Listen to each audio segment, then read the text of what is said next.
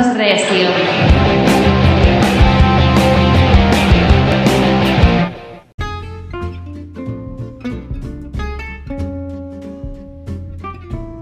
Uno, dos. ¿En qué grado participamos en la Santa Confabulación?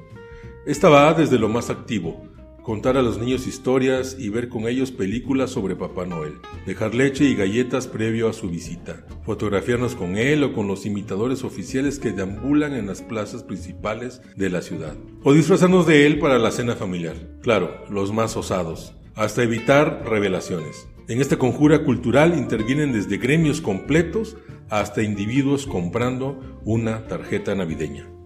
Bienvenidos a otro podcast más, el podcast más fabuloso de este mundo. Yo soy Lucy, mucho gusto. Tenemos también aquí a Gilberto. Presente.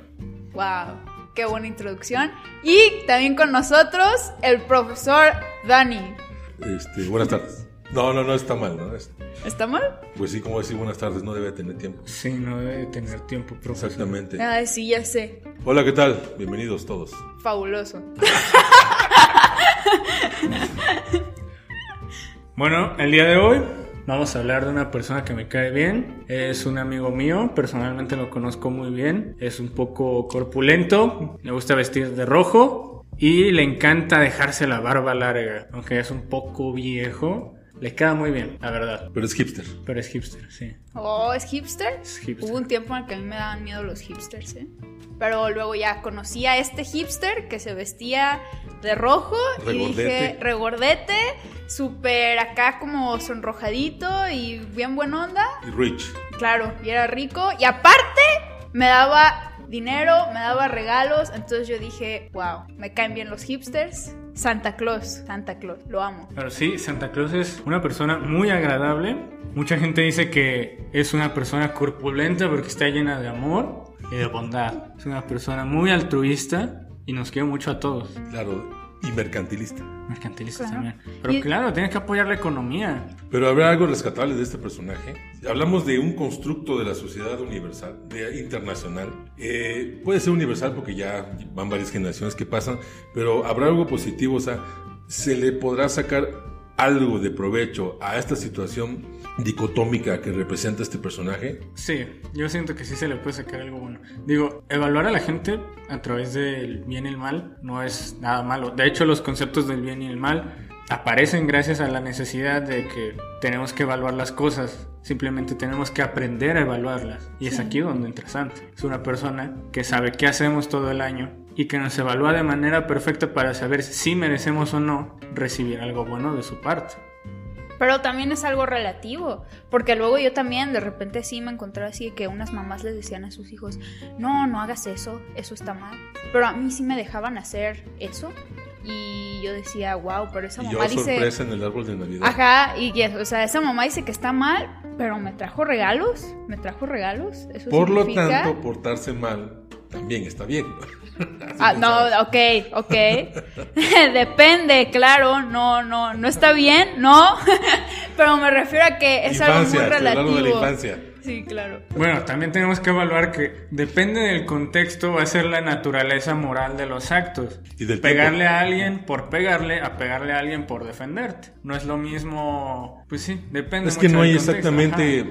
esta situación de, de esta dicotomía, obedece a algo que yo quiero eh, platicar precisamente. Y estoy de acuerdo en, cier- en parte con esta premisa que ponemos el día de hoy en este episodio sobre si Santa Claus es el mejor filósofo del mundo. ¿Por qué? Para quien nos escucha, no es de que estemos apoyando o soportando la mercantilidad, el comercio y eh, adjuntos a esta época navideña sino más bien es como mencionaba Gilberto, eh, que es la manera más fácil de pensarlo. El bien o el mal, sí o no, blanco y negro, estos discursos yo creo que ayudan a diferenciar a temprana edad a la gente que va creciendo, a los niños que van creciendo, lo que políticamente según su contexto está bien y lo que está mal. Es muy fácil aprenderlo.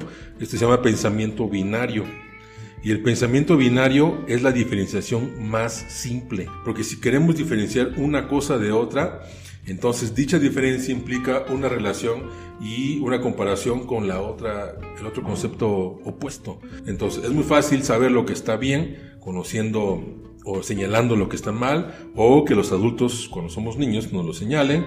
Eh, la verdad, yo conozco muy bien a Santa. Es un amigo mío, personalmente muy buen amigo mío. Y lo considero el mejor filósofo del mundo porque yo pienso que los grandes filósofos son aquellos que pueden convertir un tema complejo en una materia sencilla. Y así tú la puedes asimilar y practicar para poderla dominar. Santa Claus es una persona con la capacidad de evaluar todo lo que hacemos y considerar si es bueno o malo y medir a partir de todas nuestras acciones del año qué es lo que merecemos al final de este. Entonces por eso a mí Santa Claus me parece una persona muy interesante, es una persona que sabe mucho y también es una persona que suele ser muy buena, a pesar de que te portes mal, puede que te traiga algo porque te lo mereces. Ok. Mira, sí, yo no, no me malinterpreto ni nada, sí, Gilberto tiene mucha razón, es un buen filósofo porque hace que todo sea más sencillo, pero hay que ser sinceros en este asunto, Santa Claus no funciona para que los niños se porten bien. Perdón, señor Claus, si está escuchando esto, yo quiero mis regalos de Navidad. Este, pero... pero la verdad es que Santa Claus no funciona, no funciona porque o sea, te tienes que esperar un año y entre que estás con tus compas, entre que es tu cumpleaños y te dan otros regalos y luego te amenazan de, oye, Santa Claus no te va a traer nada, ¿eh? Si no te portas bien. Pero pues a uno, o sea, se le va la onda. O sea, no es como que uno esté pensando todo el tiempo, mi regalo de Navidad. Ay, no, no, me tengo que portar bien. No, ya no me lo va a traer Santa Claus. No, pues no, así no es. Y luego yo me pregunto, ¿qué Santa Claus, qué Santa Claus de niño no se habrá portado mal también? O ¿Quién no le haya a transgredir, aunque sea brevemente, algo que está prohibido? Tocar el timbre, arrancar las macetas de la vecina enojona, no sé, jalar de la cola a un gato, ¿Qué es lo que tuvo que vivir para llegar a un estado de madurez, digamos? Sus canas lo evidencian así, en el que dice, ¿sabes qué? Yo ya pasé por todo y lo más sencillo es portarse bien, ¿verdad? Y como tiene varo y tiene presupuesto, dijo, pues yo voy a hacer juguetes, yo voy a entregar todo esto y, este, y ahora pregono con el ejemplo. No, miren, esta es una historia muy interesante. Este, se las voy a contar a los, a los niños lo que a mí me contó Santa Claus de su vida personal. Él vive en el Polo Norte, esto no es nada nuevo y cada año pues viaja por todo el mundo en una noche. Es muy rápido a pesar de ser gordo, bastante impresionante. Pero aquí en Pero yo sé que no corre ni vuela, yo sé que yo sé que son unos renos que, que, lo jalan. O sea, sí. Sí, pero o sea, imagínese, mis respetos al señor, ya tiene cuántos, un millón de años, no sé cuántos, la verdad. Pero ya está, viejito, sí está, viejito. Pero en una noche todo el mundo. Sí. Aparte deja los regalos, porque un reno no se mete a tu casa. Se mete ah, Santa por la chimenea. si no tienes chimenea, pues se la tiene que ingeniar. A ver por qué ventana se mete, si entra por el baño. Bien bajada la pelota. Ajá. Sí, claro. Entonces, aquí lo que me contó Santa es que esta madurez proviene, no sé si lo hizo para cotorrearme, o para hacerme una broma, pero a mí me agarró de manera muy seria, me dijo, yo aprendí todo lo que sé de los pingüinos y lo criaron los pingüinos. Entonces los pingüinos le enseñaron su filosofía, su cultura, sus raíces, su gastronomía. Los pingüinos le enseñaron a nadar, a cazar peces, a sobrevivir de sus depredadores. Y por eso Santa Claus es una persona tan formada. Tiene mucho carácter, se ha enfrentado a situaciones muy difíciles. Es una persona bondadosa porque aprendió a convivir con los pingüinos que tenían menos, a los pingüinos, con los pingüinos que tenían más compartir lo que tenía por el bien de su grupo. Ajá. O sea, es una persona que a partir de que vivió en un lugar humilde. En pues, el destierro. En el destierro se formó. Quizás como muchos personajes históricos, hay algo que se llama la, la panza de la ballena, que muchos héroes viejos y antiguos, pasan y es un proceso de maduración donde dejan un estado indómito o verde para alcanzar un nivel de qué? Eh, de madurez óptima. Bueno, hasta Superman ha estado eh, hibernando. ¿Por qué no? También el Santa Claus, exiliado allá, quizás le ayude a qué? A diferenciar con mucha más facilidad lo que está bien, lo que está mal y porque, como decía Lucy, puede hacer excepciones para los niños que se porten mal porque es sabio Santa Claus y dice, ¿sabes qué? Se ha portado un poquito mal, pero en perspectiva y a lo lejos es una buena niña y es un buen niño.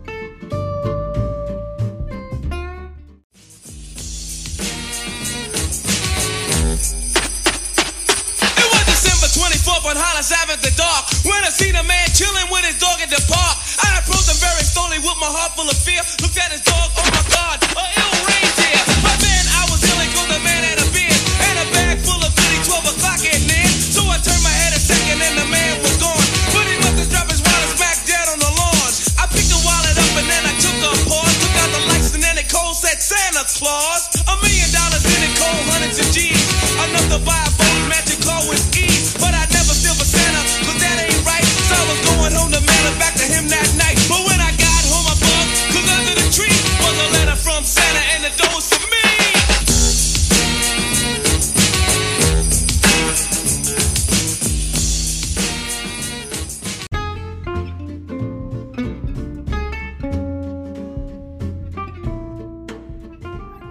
pues muy bonita tu historia de cómo criaron los pingüinos al señor Claus. Gracias. Pero a mí, a mí en lo personal, me contó mi mamá. Mi mamá, ojo aquí, ¿eh? Que es comadre de la señora Claus, ¿ok? La señora Claus le contó a ella que me contó a mí que supuestamente, ¿eh? El señor Claus es de Turquía. ¿Cómo la ven? El San Nicolás, le decían por allá, por esos lares. Y que supuestamente él así pues tenía un montón de varo y que estuvo regalando así a los que necesitaban, este les daba, estuvo viajando por todos los lugares ayudando a la gente que lo necesitaba. Jet set de Turquía. Exactamente. ¿Mm? Rich people. Exacto. Pero a mí, o sea, mis fuentes, señora Claus. No sé a quién quieren creerle más. Entre al señor Claus y a la señora Claus. Pero miren, en mi opinión, mi fuente es más confiable. O a un pingüino. O a un pingüino. A ver, ¿quién sabe más de su propia vida? ¿El que la vivió o el que la escuchó? Mira, hay veces que ya cuando vives mucho tiempo, ya ni uno mismo se acuerda de. Bueno, sí es cierto. ¿Para o qué sea, les ya creemos? empezaron con indirectos, pues. eso. ¿Para qué les creemos? Ya están viejitos. A lo mejor ya no se acuerdan bien. Pues, Dice mi mamá que ella estaba muy lúcida mientras le contaba a la ver, ¿la historia. viste tú o la vio tu mamá? Yo no ah, sé. estás diciendo que mi mamá es mentirosa. No, no, no. Te estoy diciendo que o la viste tú o la vio tu mamá. No, que la vio mi Decídete. mamá. Y Ah, dice que la vio muy lúcida mientras le contaba. Ok. Vivimos en un país donde predomina el pensamiento binario o dicotómico.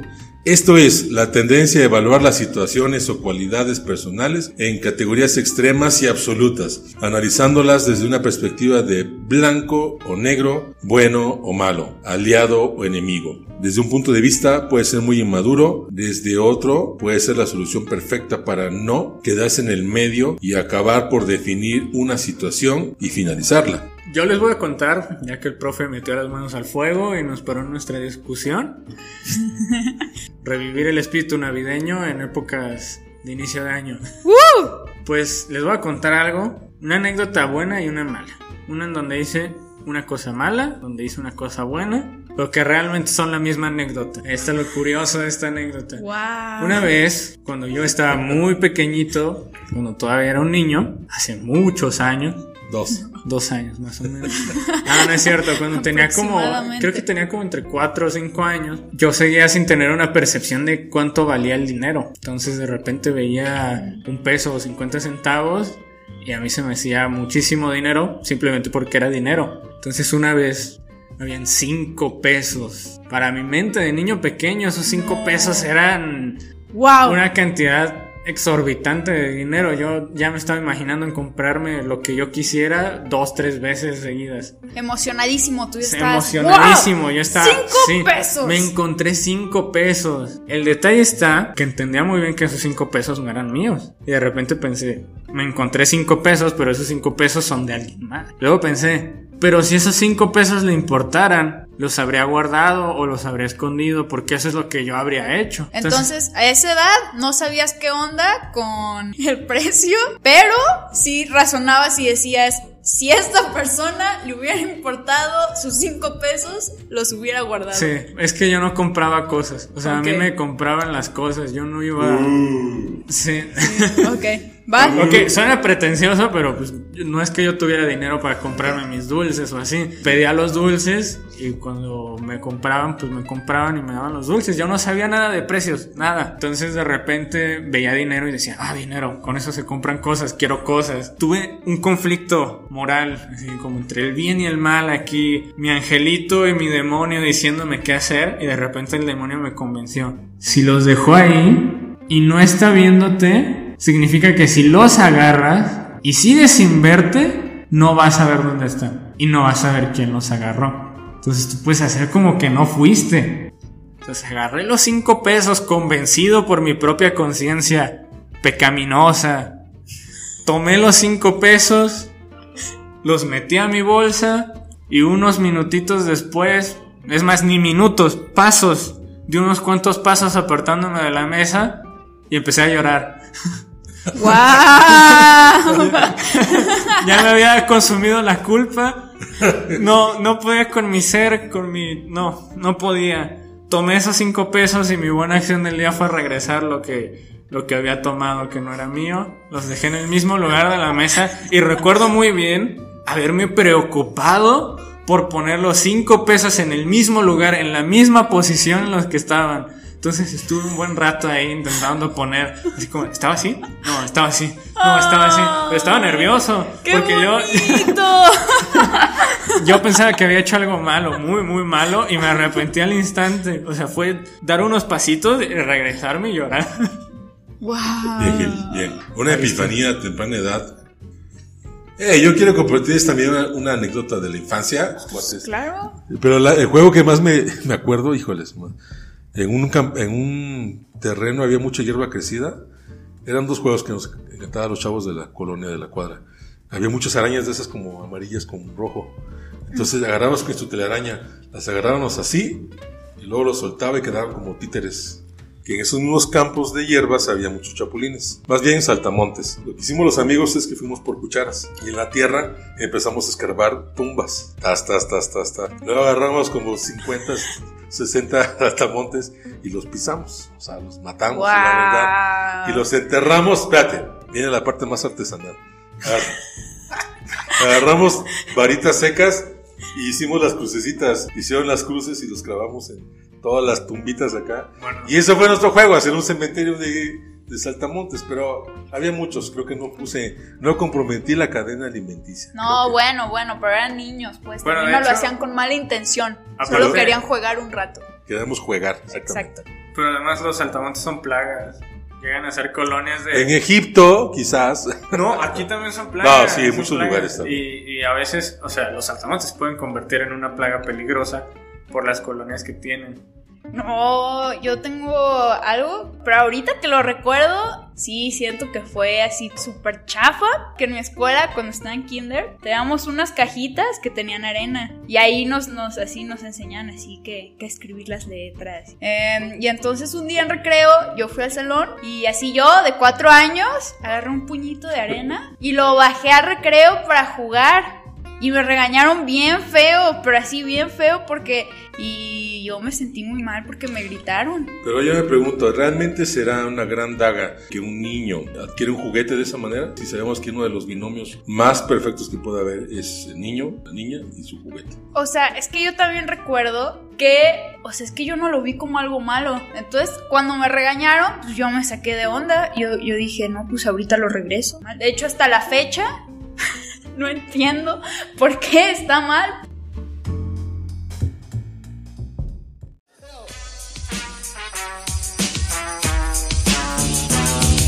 Run so loud and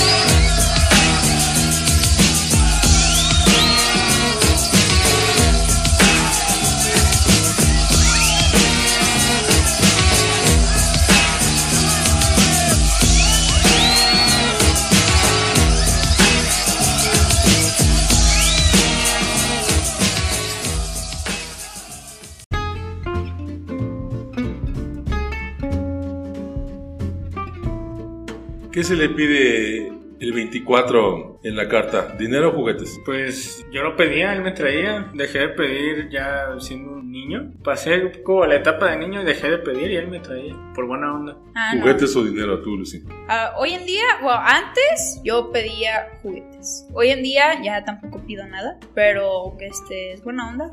El señor Claus, saludos hasta el Polo Norte. Yo también sigo pidiendo, pero quién sabe por qué ya no me traen. Pero bueno, la cosa es de que... No, es que tenemos que entender que a los adultos o a la gente que ya empieza a crecer nos empieza a regalar como cosas diferentes porque eh, tenemos otras necesidades, como que empezamos a agarrar otras relaciones y son regalos más relacionados con una mejor convivencia con las otras personas. A los seres humanos nos encanta clasificar la realidad en conceptos binarios y es útil, pero también es cierto que no sabemos manejarlos. Nos puede llenar de prejuicios y hacernos más manipulables. A ti papá, a ti adolescente, a ti hijo, a ti niño, ¿qué te trajo y qué vas a hacer con él? Nos queremos despedir, muchas gracias por escucharnos. Les recordamos a todos que lo importante es vivir la infancia y recordar la infancia. Hasta pronto. Ya estufas.